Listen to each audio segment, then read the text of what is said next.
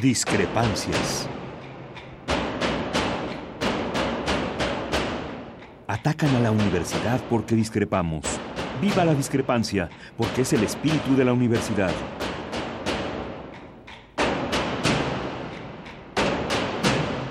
Martes de Discrepancias. Conduce Miguel Ángel Velázquez.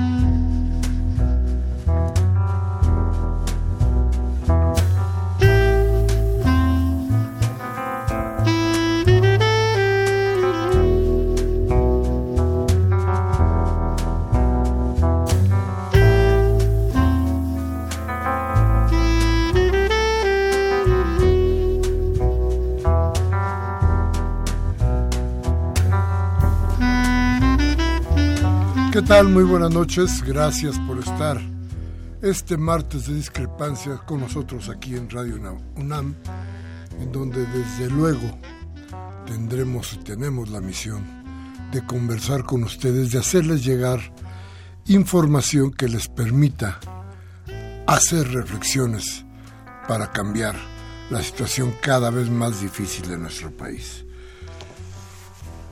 Déjenme, déjenme por un momento hacer una muy mala comparación, pero al final de cuentas una comparación que debe, que debe tenernos, debe hacernos reflexionar un tanto, sin pensar en lo que viene después. Hagamos solamente lo que, lo que hoy tenemos que platicar, discutir y lo que sucedió hoy, sin pensar en lo que viene después. ¿A qué me refiero? En Turtitlán, el Estado de México, Hoy simplemente explota un mercado de cohetes. Así de sencillo y así de terrible. El número de muertos, que yo no sé si ya estén en aptitud de, de, de darnos una cifra real, las autoridades, pero lo cierto es lo cierto es que sí, señores. 29 muertos es lo que hoy explican que fue el suceso de la explosión en Tultitlán. Todos, toda la gente que más o menos tiene una idea de o está en el, en el asunto, en el negocio de los cohetes, toda esa gente, déjeme decirles, sabía perfectamente que era Tultitlán. Toda esa gente sabía que ahí había un acopio inmenso de, pues tenemos que decirles así, de estos explosivos que a final de cuentas, por algún accidente, desde luego, por algún accidente, ¿qué pasó? Explotaron. 29 muertos es lo que se dice sin que todavía se puedan se puedan recoger y se puedan decir que hay exacta la cifra. ¿Es un descuido de las autoridades del Estado de México? Desde luego que sí. Todo, le repito a usted, todo el mundo sabía que existía ese mercado. Todo el mundo tenía una idea clara de lo que pasaba ahí y de qué se vendía ahí. Entonces, ¿cómo es posible que pudiera suceder una tragedia como esta. Bien, pues son los descuidos de una autoridad que está pensando en cómo le hace para el futuro, pero que no cuida lo que pasa ahí, en su, en su estado. Es un estado que además, déjeme decirle, usted debe de, recordarlo, tiene una alerta Amber por el feminicidio, por los feminicidios que suceden en esa entidad. Es una entidad que además tiene recursos como ninguna otra, uno de los más importantes recursos que destina el presupuesto del país es para el Estado de México. Pero ahí es donde también la criminalidad ha aumentado. El Estado de México tenemos que verlo con mucho cuidado porque es uno de los más grandes y de los más habitados del país, pero es uno de los que sufre también mayores problemas de todo el país. Nos guste o no, se quiera o no, el estado de donde sale Enrique Peña Nieto es un estado en donde la criminalidad y la desigualdad campean. Cada día tiene más problemas, cada día es más grave lo que sucede en el Estado de México. Creo que en ninguna parte de la República existe un horizonte tan complicado como el del Estado de México. Y déjeme decirle que esto, tomando en cuenta lo que pasa, por ejemplo, en Tamaulipas, donde cada día llegan más soldados, yo creo que va a haber dentro de muy poco más soldados que habitantes, o lo que pasa en Morelos, o lo que pasa en Michoacán, o lo que pasa en Guerrero.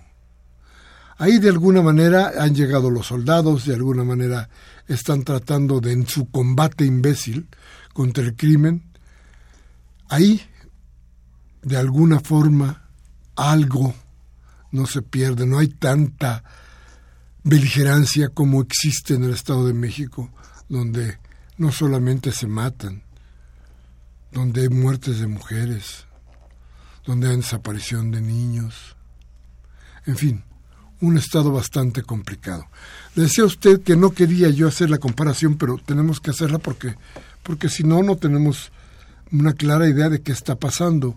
Hoy también, sobre la cuestión de los, de los explosivos, hubo un operativo enorme.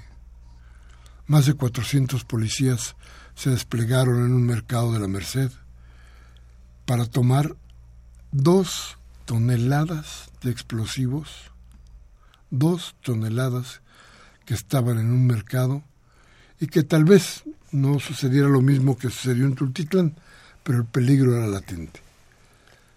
Ahí llegaron las autoridades del gobierno del Distrito Federal a decomisar los cohetes y se llevaron nada más, nada más dos toneladas, 400 policías, un ejército de perros que anduvieron rastreando la pólvora por todos lados y desde luego el espanto y el coraje de muchos de los locatarios que de cualquier manera han visto que con esto se acabó su ganancia para este fin de año.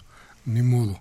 Ahí jugar con ese tipo de cuestiones sí es grave y yo creo que sí tenemos que reflexionarla. Pero yo quiero preguntar por ahí. Pero déjenme decirles que ya está con nosotros también Natasha Ur. No me dejaba entrar la poli, me vio muy rascuache. Te dijo que no entraras. No entraba, esta mano yo creo que es. Tengo término de terrorista. Es la mano. Y ahorita vamos a regresar para platicar, vamos a platicar largo sobre este tema, sobre la economía, porque no hay ningún panorama bueno. ¿eh? No, no Lo que viene es terrible. Y, y bueno, desde luego invitarle a usted a que nos llame por teléfono a nuestros teléfonos 55 36 89 89 y nuestro LADA sin costo 01800 50 52 68 8. Bueno, vamos al corte y regresamos.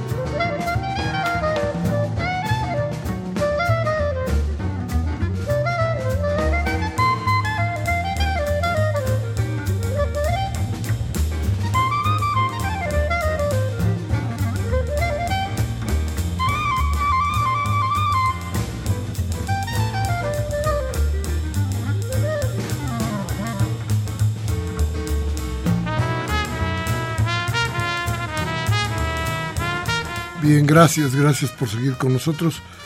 Y, pero nos ibas a decir algo sobre el Estado de México, Natasha. No es sobre el Estado de México en general, Mi pregunta es, ¿qué es lo que nos sucede? ¿Qué es esta, esta impunidad en general? ¿Cómo, ¿Cómo es que buscamos violar la ley por la izquierda, por la derecha, donde tiene que salir y haber un gran desplegado? Encuentran dos toneladas de, ¿no? de cohetes y demás. Digo, hay una parte entenderemos la tradición y demás, pero, pero es el estado de impunidad que vivimos en general. Y la impunidad y la corrupción evidentemente nos hace omisos y al final, bueno, qué bueno que esté el gobierno de la Ciudad de México actuando, ¿no? Habla de una congruencia con, eh, con el buscar no quebrantar la ley, pero sin embargo, pues mi pregunta es como más allá de ¿por qué ¿por qué decidimos, y me duele decirlo, ¿eh? no es un tema fácil de decir, ¿por qué queremos ser ciudadanos a veces de segunda, no? Violentando las leyes, viendo si pues, por aquí me escondo, por allá, ¿no? Y al final, pues los platos rotos los pagamos todos de una u otra manera, ¿no? Y, y bueno, esto a de dónde nos va a llevar a terminar, pues todavía no lo sé. Pero creo que se vive cada día más y más, ¿no? Hoy cobro vidas. La impunidad hoy cobró vidas. Esa es una realidad. 29 dicen las cifras oficiales Ese fue el último número. Yo creo que va a ser algo más. Pero, a final de cuentas, sí, la corrupción, el descuido, la ambición. Hay muchos males metidos en una tragedia como la que sucedió hoy. La corrupción como, como cabeza de playa, como principal elemento. La ambición, el no querer hacer para no fallar, ¿no? Para no meterte en algún problema. Yo creo que... Yo creo que... Tienes razón. Detecamos, es Tultepec, no Tultitlán, me están Ay, sí. Sí, es cierto. Tiene toda la razón, perdón, perdón, perdón. Y este... Sí, qué barro. Pero, en fin, lo que quiero decirles es que, a final de cuentas, sí, cuando uno empieza a tratar de plantearse que hay que erradicar la corrupción es cuando empieza uno a darse cuenta de lo que hay al lado. El problema es que no quieres ver lo que está al lado porque está alimentando no solamente tu ambición política, sino el respaldo de esa ambición que es el dinero, ¿no? Y ese dinero pues lo tienes que sacar de algún lado que no que parezca que no tiene huella, ¿no? Yo creo que eso es, ese es el grave problema que estamos sufriendo en todo el país en todo el país, también en la Ciudad de México hay muchos lugares que están en ese, en ese, en esa idea. Pero bueno, hoy como dices tú, cobró vidas la corrupción, la impunidad, la ambición, todo esto que se genera hoy en la política y que parece que no tiene, no tiene remedio, pero sí lo tendrá que tener. ¿eh? Pues yo creo que va a tener que haber un momento en que digamos ya basta, ¿no? O sea, que, y que también, ¿qué tipo? O sea, está bien, no empieza por nuestras autoridades nos demuestran que no, pero ¿qué está pasándonos como sociedad? ¿No? ¿Cuándo romperemos esta mentalidad de decir, pues el que no tranza no avanza? ¿Cuándo pondremos límites, no? Y cuando eso suceda, pues creo que podremos aspirar a otro, a un pacto social nuevo, ¿no? Inclusive con nuestras autoridades. Fíjate que hay una cosa que tenemos que, ver muy de cerca. Yo creo que eh, tenemos que ir reformando, reforzando lo político para poder desde ahí despegar hacia otros, hacia otras ideas. Eh, hoy comentaba precisamente que no conozco ninguna ONG, ni ninguna, ni ninguna actividad de estas que dicen de ciudadanos, de en donde la cabeza de esas organizaciones no se convierte en un buen empresario. Todos se convierten en empresarios a final de cuentas. Y el problema no está ahí. El problema es que como se empiezan a crear estas cosas, estos, estas ONGs y estas ideas de, de tratar de quitarle al gobierno responsabilidades que tiene el gobierno, lo que sucede es que cada día hay menos gobierno y cada día hay menos responsabilidad y cada día son menos culpables o aparentan ser menos culpables de todas las desgracias que le suceden al país. Y entonces inventamos que vamos a hacer la ONG para los niños pobres, la ONG para los discapacitados, la ONG para los que no piensan, la, ONG para los que piensan de más, la ONG para los que roban y para los que no roban, toda una serie de, de, de organizaciones que lo que hacen es irle restando autoridad al gobierno, ir tapando de alguna forma, ir impidiendo que la política florezca. ¿Y qué pasa al final? Al final pasa que, que, que en qué situación queda la política, el político y el gobierno. La política no resuelve, el político roba. Y se esconde. Y, se esconde, claro. ¿No? Detrás de estas ONGs se encubre. Y entonces, o reinventamos todo esto, o cuando nos demos cuenta y cuando ya la gente no crea más en una elección, cuando la gente ya no crea más ni siquiera este 5 o 10% que tienen hoy, ni en el gobierno, ni en los políticos, ni en la política. Entonces ya no tenemos salida. ¿eh? Entonces tenemos que ir a tocar la puerta a las empresas para ver qué nos van a dar de limosna de gobierno. Eso es lo que tenemos enfrente y creo que eso es lo que no nos queremos dar cuenta que está sucediendo, pero es real. Es tan real que, que yo creo que no podemos evitar pensar en eso. Es tan real que hoy como nunca eh, el fracaso de todas las medidas de este gobierno, del gobierno actual en México, no nos hace pensar más que pues todo falló. Sí, es un estado fallido, por donde le queramos ver, ¿no? Desaparecidos, corrupción en, en lo más, o sea, en la víspera, en la víscera más clavada. Y, y no, y ya, y empiezan a ser desaparecidos por descuidos. ¿No? Empieza mucho tema de descuido. Fíjate, es tan impresionante esto que el, qué dirán, ¿eh? El, el, el, este, esto de te presiono desde los medios, te presiono desde la opinión autorizada, entre comillas, hicieron, bueno, y claro, la, y la idea fundamental del gobierno, ¿no? Hicieron que este gobierno vendiera nuestra riqueza petrolera en una reforma totalmente fallida que hoy estamos viendo. ¿Sabe qué nos pasa? Ya no hay gasolina en la Ciudad de México, ni hay en el país en muchos estados. De esto vamos a platicar, pero vamos a ir a un corte en nuestros teléfonos, Natasha. 55 36 89 89 y nuestro LADA sin costo 01800 50 52 68 8. Vamos al corte.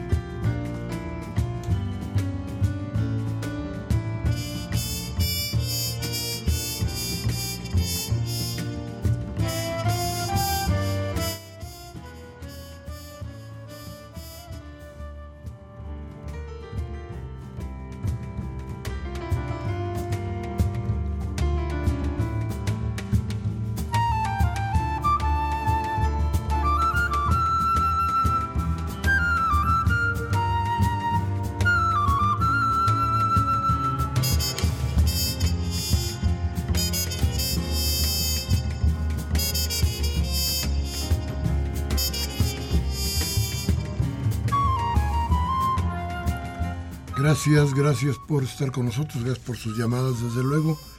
Y bueno, para, para mostrar qué es lo que pasa realmente en el país, tenemos que decir, decíamos, de qué tanto fallaron las medidas que inventó o las que obligaron o las que por vocación tomó Enrique Peña Nieto, tratando de salvar al país entre comillas y hundiéndonos como nunca antes. ¿Qué pasó? Yo no me acuerdo, en mi larga vida que hubiera habido un desabasto en México, en la Ciudad de México, de gasolina.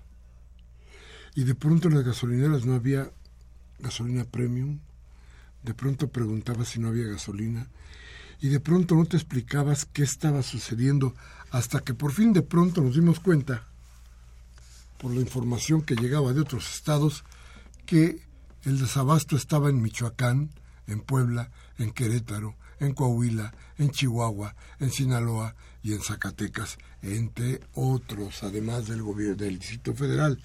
Entonces, a ver, ¿qué pasó? ¿Qué sucedió?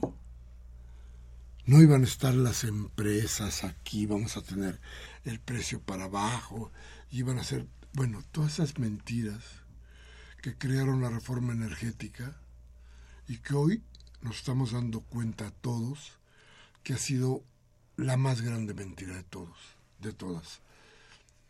La energía eléctrica ha aumentado el precio terriblemente. La gasolina, fíjese usted, es una de las más caras del mundo, sino que la más cara. Así es.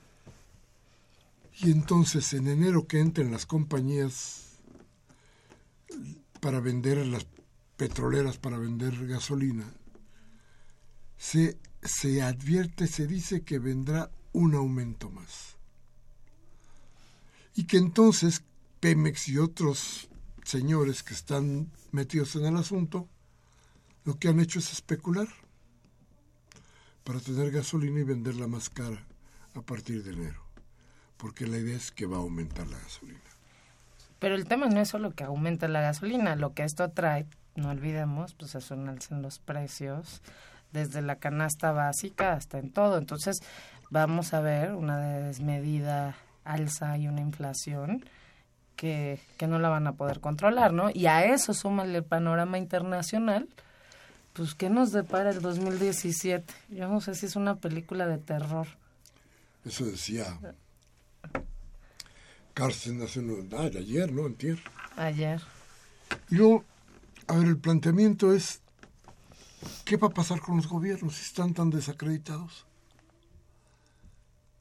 ¿Qué va a suceder con la gente que de alguna o de todas maneras tiene el poder? El poder político. Pues es que yo no sé, es que está la desconexión de quien tiene el poder político con el resto del pueblo y con la, el resto de la realidad, que, que creo que no se dan cuenta de qué es lo que ocurre y, y, qué es lo que ocurre en el día a día, en la calle, en, en la necesidad, ¿no? Cotidiana. Pues, finalmente, a ver, si yo tengo el poder político, tengo un sueldo garantizado, ¿dónde, dónde me afecta? Si no estoy bajando a la calle a ver qué pasa. No, no, no, no me voy a conectar jamás y jamás lo voy a entender. Entonces, pues esto sí, lo veremos en 2018, pero mientras la pobreza extrema en este país crece, la desigualdad crece, ¿no? Porque tampoco nos hagamos ilusos, alguien se va a beneficiar de estos altos índices y esta alta inflación. Alguien va a saber muy bien cómo jugar sus cartas y pues va a empezar a tener las ganancias que así lo desee, ¿no? Entonces, no sé, no sé si realmente ellos lo entiendan y si en realidad podemos contar con ellos, con nuestra clase política, con nuestro gobierno.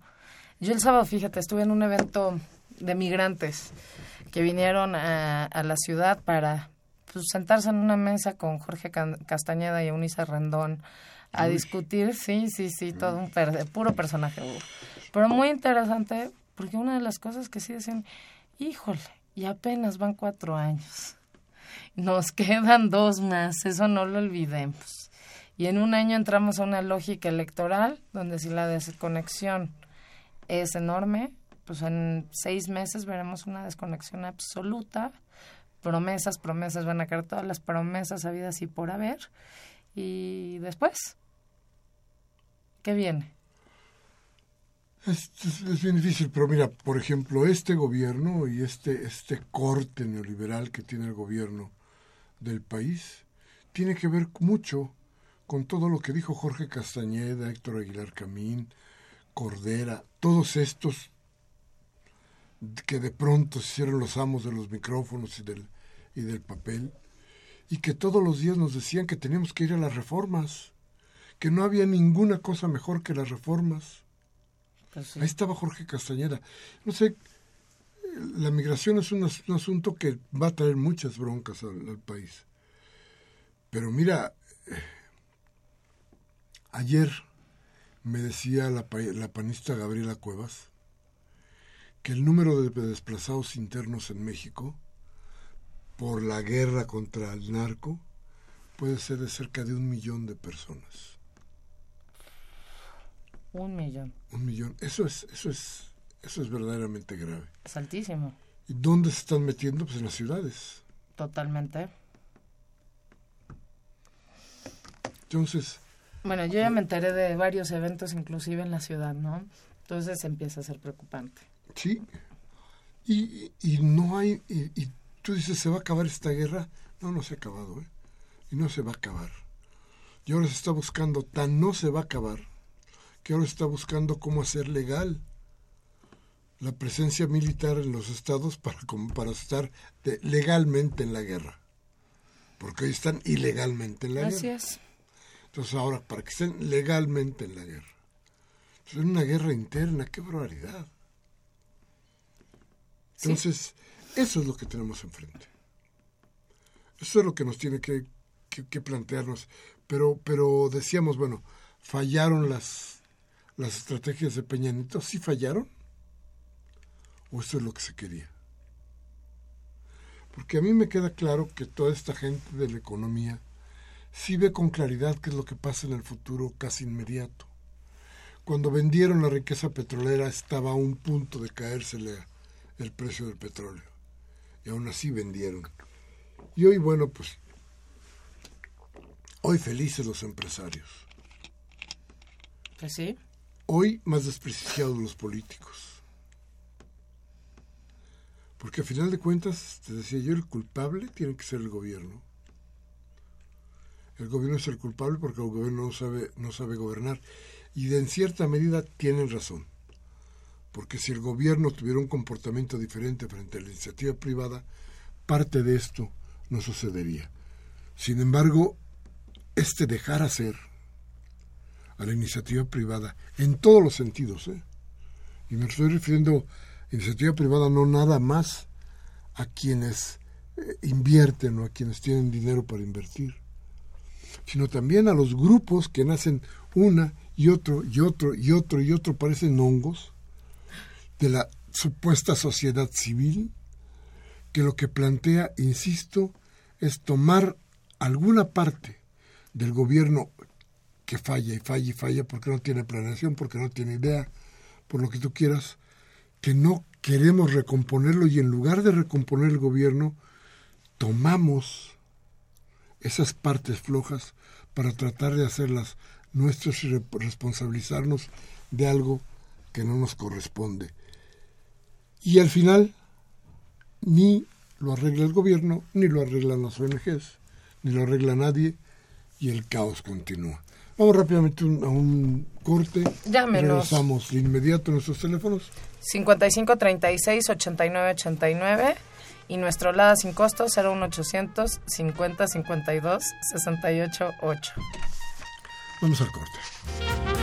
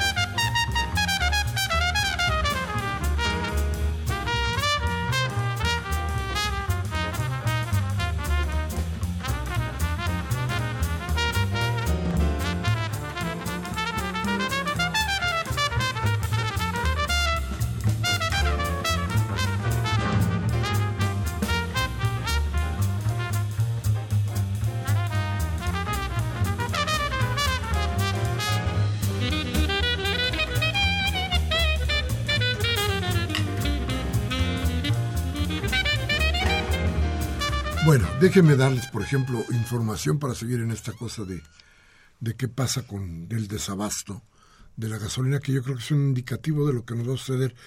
¿Quién era el que decía que en Venezuela los anaqueles estaban vacíos y entonces la desgracia y qué país y no sé qué y no sé cuánto?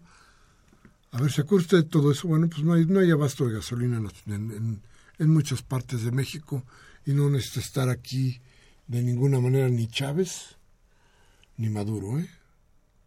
Con el que tenemos basta. Fíjese nada más, una de las empresas de, este, de estas gasolineras y Pemex dicen que el 1% de las gasolineras del Valle de México tienen retraso en la entrega de gasolina y solo en la del tipo premium. Esa empresa, los empresarios, dicen que la falta de suministro no es un problema de existencia del producto, sino de la imposibilidad de bombearlo, pues los cargamentos que van llegando sirven para empujar el combustible que ya se encuentra en los ductos, por lo que no fue posible que éste llegara a las, a las, a las estaciones, porque dicen que es, bueno, pues como hubo mal tiempo, entonces que no podían descargar. Pero este, la sesión de, distribuidores de gasolina dice que sostuvo una versión distinta. Dice que el desabasto no solo ha afectado al Valle de México, y habla de los otros estados de los que ya le mencionamos. Algunos. Dice que en Jalisco, el fin de semana, gasolineras que desde hace 15 días solo tienen un producto, Magna, Premium o Diesel, pero solo uno les faltan los otros dos. Porque la política de Pemex ha sido enviar por lo menos algo a cada gasolinera para que tenga que vender y no cierre. Ojo lo que están diciendo estos hombres. Indicaron que las 17 terminales marítimas que tiene el país están saturadas y parecen, padecen un cuello de botella para descargar los productos porque falta efectivo para pagarles. ¿Qué es esto? Pemex no tiene dinero para pagar la gasolina que se vende en el país, la que importamos. No tiene dinero. Pemex, una de las empresas más ricas hasta hace unos años. La empresa que mantenía al país. país. Se la chutaron y ve usted nada más hasta dónde. No solamente nos estamos endeudando, la, la pobreza. Bueno, ni siquiera podemos abastecer la gasolina. ¿Qué tanto decían de Venezuela? Piénselo usted, ¿eh? Piénselo usted porque es terrible. Fíjese, en Manzanillo, por ejemplo, una terminal marítima que atiende como 800 estaciones de servicio de cinco estados, no lo está haciendo y no hay producto porque los barcos están cerca de ahí, pero no los descargan hasta que no les paguen. Así de sencillo y así de fácil. Ya empezaron a pagar y ya empezó a hacerse menor el problema, pero va a ser recurrente, porque lo que no existe es dinero. Claro. Para estar pagando estas deudas, ¿no? El, el, el, el, la quiebra del Estado también es un problema que parece que está cerca, porque no hay cómo. No, y, y, y, entre esas cosas, pues digo, a mí sí últimamente he estado bien metida en el tema de migración, ¿no? ¿Y de qué dependemos hoy? ¿Cuál es nuestro número uno entrada de la economía? Las, remesas. ¿Cómo, ¿Cómo nos ven nuestros paisanos? Pues ya también se cansaron. Ya se están cansando de que los veamos como signos de dólares, por un lado, por el otro que lo que mandan no esté siendo bien aplicado, ¿no? En muchos de los estados, en los, en los proyectos, en los fondos que se proponen. Y hay otra realidad, ya empieza a haber una primera generación y segunda generación de mexicanos americanos que empiezan a ya no tener una conexión con nació en Los Ángeles, California, va a querer mandar un peso a México ¿Qué es lo que la va a hacer a ella? Decir, oye, pues es que en México, pues al contrario, ella ve México como un país que expulsó por varias razones a su familia, que dividió a su familia, ¿no? Y no necesariamente ya tiene una cercanía o un, un contacto directo con México. Entonces, también las remesas van a empezar a bajar. Y no hay un plan de acción para cuando todo esto esté sucediendo. Y, realmente es preocupante porque no estamos logrando autoabastecernos, pero nada.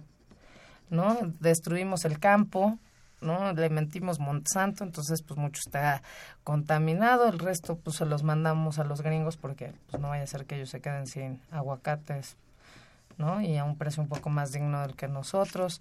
Entonces, económicamente, y lo triste es, yo no veo a nadie que esté saliendo a decirnos, oigan, pues por aquí o por allá, ¿no? Se comen todos los recursos el petróleo, pues no, hicimos una reforma fallida, unos dirán, llegó 20 años más tarde, tenemos las remesas que entonces ahorita medio nos mantienen, pero no, no, no, no, tampoco espérense porque pues tenemos esta, esta disyuntiva y aparte tendremos que ver qué es lo que qué es lo que sucede también a partir del 20 de enero, cómo van a afectar, qué impuestos van a traer, cuánto van a poder seguir mandando, y sumado a eso, pues no estamos buscando ningún otro plan de acción económico. El turismo baja, ¿no? Que era nuestra tercera fuente, va bajando porque, pues, ¿quién, ¿quién realmente hoy se quiere ir a Acapulco?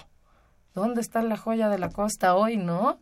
No sabes si te va a agarrar una balacera o no, entonces nos quedamos en un tema de turismo interno, pero ese turismo interno no va a poder salir si no tiene economía para estarse moviendo. Entonces, pues el escenario, yo insisto, no, no, no, no lo veo nada, nada alentador. Y fíjate que, que hay una cosa que es una realidad. El asunto es que no creo que pare la migración. Yo no, creo que, que, está, es correcto lo que estás diciendo. Cada día habrá más gente de las que ya viven en Estados Unidos que estará pensando en que no tiene ya ningún nexo, ni tiene por qué enviar, ni tiene a quién enviarle su dinero.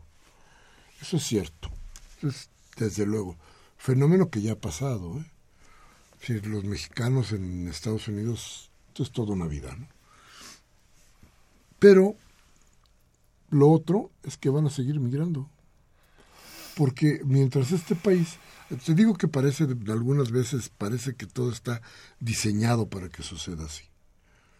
Entonces no hay empleo, van a que los exploten más, se va a hacer más difícil el paso, entonces se va a ver va a ser peor el sufrimiento. Eso es lo que estamos, lo que tenemos enfrente. Totalmente. Pero que la gente tiene que emigrar, tiene que emigrar, no hay cómo. Este país nos está ofreciendo, mientras no cambie este tipo de economía, no tiene cómo ofrecerle nada a su gente. Entonces no es posible, fíjate nada más cómo está la cosa. Eh, la encuesta de expectativas que, elabora el Banco de México, que, es una cosa pues muy seria y la hace cada mes. Tiene resultados que corresponden a diciembre y dicen que, que el crecimiento para 2010, los analistas de este lugar, de estos que participan en esta encuesta, esperan que en el 17 el Producto Interno Bruto repunte 1.6, nivel inferior al anticipado de noviembre, que fue de 1.72. Ello ocurrirá en un entorno de mayor inflación como se preveía y a tasas de interés a la alza. ¿Qué quiere decir esto? Pues más problemas para nosotros. Eso esa es la realidad. El crecimiento esperado para el siguiente año por los analistas ha caído prácticamente a la mitad de lo pronosticado recogido por la encuesta de diciembre de 2015. En un año el 50% para, baja, para la baja. Y en lo que anticipaba para el 17, que nada más llega al 3. que decían que era 3.27 y que hoy está en 1.72. Entonces, el crecimiento que habla de la, de la, del desempeño de la, de la economía está junto con lo que dice Hacienda, entre el 2 y el 3%. Cuando mucho. Pero hay quien habla de que solamente se crecerá al 1%. La inflación, que son también datos benévolos, halagüeños, dicen que terminará en 3.41%. Esto, fíjate nada más, al final de 2015 era de 1.28, estamos terminando el año 3.41. Y para el 17 se anda entre 4.13, 4.01, 4.13. Pues no hay que ser tan negativos, pero nada más, pues también sí, a quien nos escucha por ahí, pues hay que ser precavidos. Pues fíjate que ni siquiera nosotros somos los, los, los, los que hacemos las cosas tan tenebrosas. Son datos del Banco de México, son datos de los analistas de gobierno, son datos que están ahí porque los están escudriñando quienes ganan un salario para hacerlo. Entonces, pues ojalá pudiéramos nosotros decir, fíjense que no es cierto, pero no, la realidad es totalmente otra. Sí es cierto, sí nos está comiendo, sí tenemos un problema y sí tenemos que estar conscientes de que para el próximo año hay que tener muchas mayores previsiones económicas de las que se han tenido durante muchísimos, muchísimos años.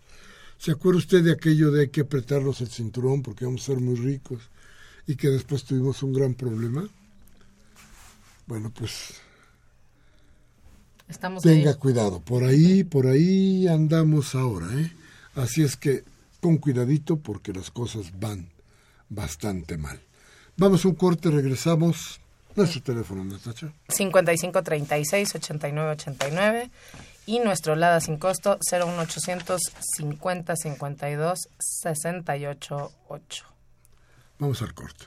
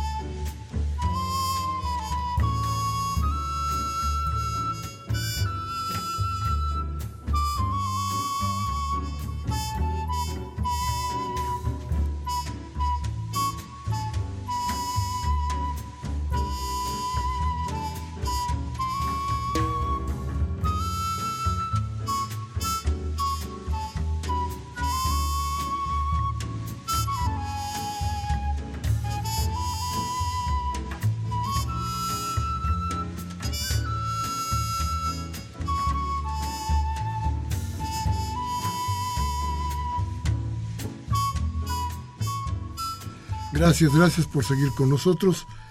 Eh, ya nada más yo creo que tendríamos que decir que eh, decía que hay que tener mucho cuidado, tengan mucho cuidado con sus tarjetas de crédito. Aguas con eso. Aguas con los créditos hipotecarios que no estén a tasa fija. Téngale cuidado a todo esto. Así es que, para decirles esto, que, que no es exactamente lo nuestro, déjeme decirle que estos datos fueron, se hicieron, se levantaron del 6 al 14 de diciembre y el análisis estuvo a cargo de 33 grupos de análisis y la consultoría del sector privado nacional y extranjero. Si es que la perspectiva de crecimiento del país que está por los suelos tiene que ver con el análisis de esta gente. Es entonces importante y relevante que usted tenga en cuenta que no es posible que se gaste usted la lana como se la gastó el año pasado. Cuídelo un poco más yo sé, estoy seguro, estoy claro de que nuestra lana cada día vale menos respecto del dólar, que cada día vamos a poder comprar menos con lo que comprábamos antes, pero téngale cuidado, téngale mucho cuidado porque las cosas no vienen bien. En fin, ¿qué tenemos más? Pues tenemos nuestras llamadas. Y están aprobando el presupuesto en la Asamblea interesantes los recortes, lo complicado, también para las delegaciones en este momento. Tlalpan se quedó con 90 millones, Miguel Hidalgo con 100, Benito Juárez con 300. Me decía que todas las todas las este, delegaciones tuvieron recortes, menos Cuauhtémoc. Todas las de Morena le pegaron muy fuerte, pero la, la de Cuauhtémoc no. 230 la más favorecida. La una de las más favorecidas, Iztapalapa, ¿no? Como siempre, con 300 millones. La GAM, ¿Más abajo que, que, que, que qué? Pues para la cantidad de población, por supuesto que sí. Este, me llama la atención la de Benito Juárez, fíjate. ¿Por qué le dieron 300 millones de pesos a Benito Juárez? Y que le dieron el mismo presupuesto que a Iztapalapa y a la Gustavo Madero me llama mucho la atención. Habrá que, pues a ver si les echamos un, una llamada. A ver que nos expliquen por qué. Sí, sí, sí, sí. ¿No? Porque pues se está llevando casi lo mismo. Se lleva más, se lleva incluso más que Iztacalco, ¿no? Que tiene muchas más necesidades. No, y además el Iztacalco es la, la delegación más densamente poblada del Distrito Federal. Por eso lo digo. Por kilómetro cuadrado, ¿no? Así es. Iztacalco solo se quedó con 200 millones de pesos. Entonces, pues bueno, a ver si, a ver si, si echamos un grito y buscamos a un asambleísta que venga a explicarnos, ¿no? Oye, ni si, este, deja, deja, ese, ese presupuesto no le va a alcanzar ni para curarse la cruda al delegado de, de Estacalco. ¿Sí? le mete, pero con... Con ganas. Soberana alegría, ¿no? Pues sí. Vamos a echarnos las llamadas, ¿cómo ves? Venga. A ver, Estrella Olvera de Benito Juárez. Denuncia a una vecina que lava ropa ajena. Usa su lavador y secadora. Tira mucha agua. Es el modus vivendi de esa señora y su familia. Es un abuso de agua. ¿Qué puedo hacer? ¿A quién denunciar? ¿Cómo contacto a Ramón Aguirre? Yo creo que no sería cuestión de Ramón Aguirre. ¿Sabe quién? En la Procuraduría Social. Así es, en la PROSOC. En la PROSOC, este, eh, no tengo el teléfono, pero en la Procuraduría Social sí atienden ese tipo de problemas y yo creo que no estaría nada mal que les echara usted una llamada. ¿eh? Eh, tampoco le doy muchas esperanzas porque tampoco es muy, muy, este, muy dada a tomar, a, resolver asuntos, pero creo que no hay muchas, muchas opciones al respecto. Bueno. Rubén Pinto de Catepec nos dice otra anomalía, anomalía en el Estado de México. Los presidentes municipales, regidores, directores se dieron grandes aguinaldos y a los trabajadores nada, nos dice Rubén Pinto. Agustín Mondragón del Centro, a los del programa y a los radioescuchas les digo que toda escasez en México de gasolina posteriormente será de granos y quizá de agua después. Esto nos indica que las multinacionales explotadoras son la forma de presionar para que haya consumo y ponen en jaque a las vendepatrias para que no les cobren impuestos y tengan contratos enormes. Concuerdo, fue parte de lo que dije, hasta los granos harán crisis. Sí, porque, eh, eh, y decíamos, a ver, hacemos la comparación con Venezuela, ¿no? ¿Cuánta, cuánto, imagínese usted si esta escasez de veras hubiera pasado en, en Venezuela. ¿Sabe usted cuántos microfoneros de las estaciones de radio y de televisión de este país estarían diciendo, ahí está el fracaso comunista y socialista de Maduro y de todo el socialismo del mundo porque estos desvergonzados ya ni siquiera petróleo tienen. Pero ¿sabe qué ha habido? Silencio absoluto. Poquito se dice por ahí, poquito se susurra por ahí. Y el problema, el problema es verdaderamente grande. Y nos llama Abel Guerrero de Venustiano Carranza, dice, entre los muchos errores de Enrique Peña Nieto, el más grave es la reforma energética, porque con ella Peña solo entregó el petróleo a sus antiguos dueños. Gracias por lo demás.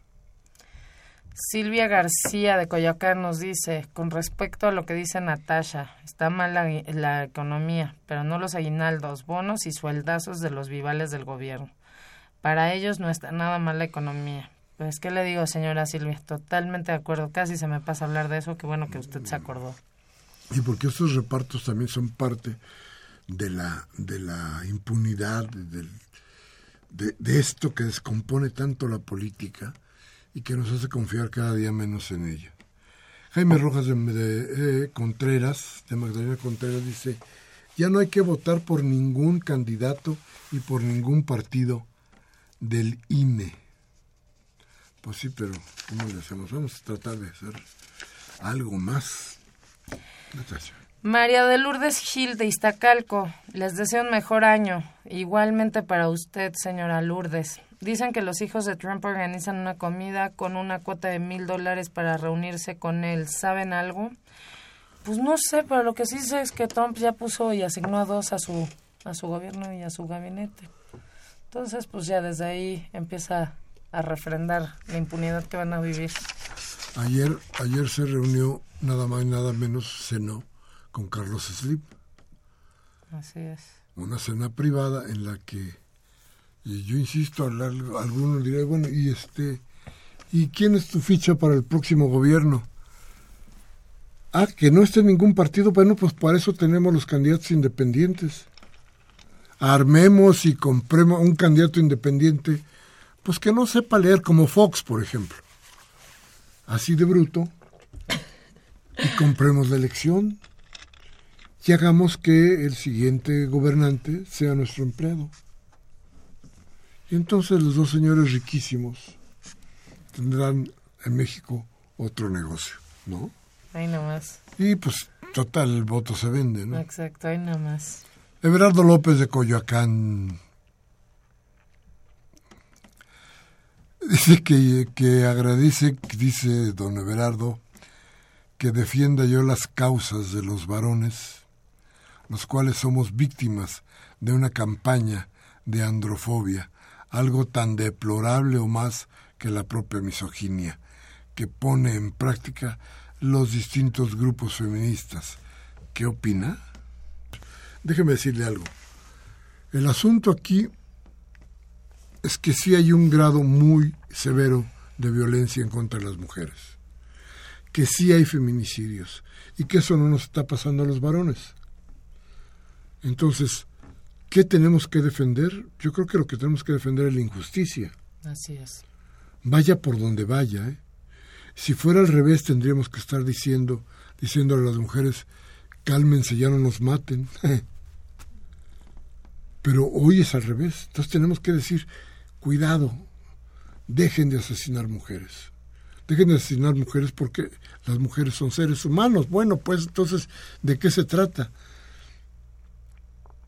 Nuestra defensa es por la justicia y nuestra idea es por la justicia. Venga donde venga y esté como esté. Lo justo es lo que requerimos para tener una mejor vida. Lo que no podemos hacer es ladearnos y ponernos de un lado o del otro. Creo que lo justo en este caso es denunciar que hay feminicidios. Eso es lo que yo creo. Concuerdo totalmente. El señor Gabriel Campos de Benito Juárez, ya nos están preparando para pagar impuestos en alimentos y medicinas. Estos aumentos es resentimiento. Es por parte del señor de Televisa, porque ya nadie cree y no, no puede venir en pintura al pueblo. Hágase Azcárraga, supongo, es a quien se refiere. Sí, es cierto, hace mucho que no vemos al señor Azcárraga ahora que lo menciona Gabriel. Pues no, pues no lo vemos, nada más lo sentimos. sí. Esa es la bronca. Dice Carmen Montero de Tlanepantla, gracias por sus conceptos. Para el programa dice, Pemex no es nuestro porque no recibimos un peso. Mejor deberíamos utilizar las energías limpias. Mire, déjeme decirle, doña Carmen, el asunto es que el dinero que proporcionaba Pemex año con año a este país servía para, para todo lo que usted quiera, incluso para ser ricos, una bola de políticos, para tener eh, mejores eh, condiciones de vida en todos los aspectos. Había una inversión del gobierno que tenía que hacerse, por ejemplo, programas sociales, que ese dinero venía de ahí la inversión en general del gobierno se tomaba de Pemex. Se acabó Pemex. No es porque lo recibamos nosotros eh, en cheque o todos los días o en transferencias económicas, no. Lo vemos, insisto, en las carreteras, en las calles, cuando menos deberíamos de verlo ahí. Ya no hay Pemex. Y mire usted cómo está todo el país. Y mire usted en qué desgracia hemos caído. Pero bueno, lo que sí estoy totalmente de acuerdo con usted, doña Carmen, es que tenemos que mejorar el uso de las energías y irnos por las energías limpias, desde luego que sí. La señora Cárdenas de Naucalpan, el prianismo y sus cómplices, todos jamás van a cambiar. ¿De qué habla Natasha? Son irresponsables, traidores, genocidias y vulgares ladrones, por favor. Los queremos fuera de inmediato, a los políticos. Pues de eso hablo yo también, pero sí tenemos que pensar qué vamos a hacer si ya no son los políticos o no son este tipo de políticos. ¿Quién están haciendo? Porque ahorita mencionó Miguel a los independientes y pues yo no sé, pues ahí tienes a un Arne con su movimiento este poder gandalla, lo cual me parece terrible y sin una responsabilidad alguna, el día que algo le suceda a alguien por estarlo siguiendo, ¿no? Por el estrés, por la neurosis, por lo que quieras llamarle, pero algo sucede y él no se va a responsabilizar. Y déjenme decirles algo, yo todavía creo en la política. En los políticos es otra cosa, pero eso es lo que demandamos hoy. Que los jóvenes vayan tomando las riendas y vayan haciendo las cosas mejor, porque el ejemplo que tienen hoy es desastroso, ¿no? Entonces tienen que ir mejorando, pero la política es la única manera de hacer la vida. No hay otra forma, cuando menos no lo hemos inventado. Esperanza Ríos de Xochimilco dice, ya no podemos permitir políticos tan ladrones, asesinos. Por eso el país está así. Por eso los políticos todos son iguales. Que el dinero que se roban lo destinen a Tultepec. No estaría mal. Karen Dam, qué gusto, siempre nos llama de Miguel Hidalgo. Somos unos cínicos permisivos y merecemos esto. Dos, mi mayor deseo es que en esta Navidad haya algo de comer en todos los hogares. Dejémonos de regalos, eso es demasiado. Manuel Munguía, don Manuel, ¿cómo está de Iztapalapa? Nos dice, solo un sociópata inepto como Jorge Castañeda se le ocurre inventar un nuevo impuesto para que el pueblo siga pagando por los errores de Calderón y Peña. Eso es lo que no debemos permitir. Ya basta de abusos de priistas y panistas podridos. Silvia García de, Coyoacán nos dice, es lamentable que todos los políticos son iguales. No es así, hay algunas pequeñas diferencias. Por ejemplo, Morena. Felicidades. Se llama Discrepancias, ¿no? El programa. feliz Navidad y feliz año. Sí, ya nos vamos, ya termina Discrepancias, hoy 20 de diciembre del 16. Socorro Montes nos hizo el favor de volar esta nave No tuvimos asistente de producción. Baltasar Domínguez hasta trabajó. Feliz Navidad, Baltasar. Gracias, muchas gracias, Natasha. Felicidades a todos ustedes. Nos veremos aquí antes de que termine el año para ver cómo sigue nuestro país. Muchas gracias y hasta la próxima.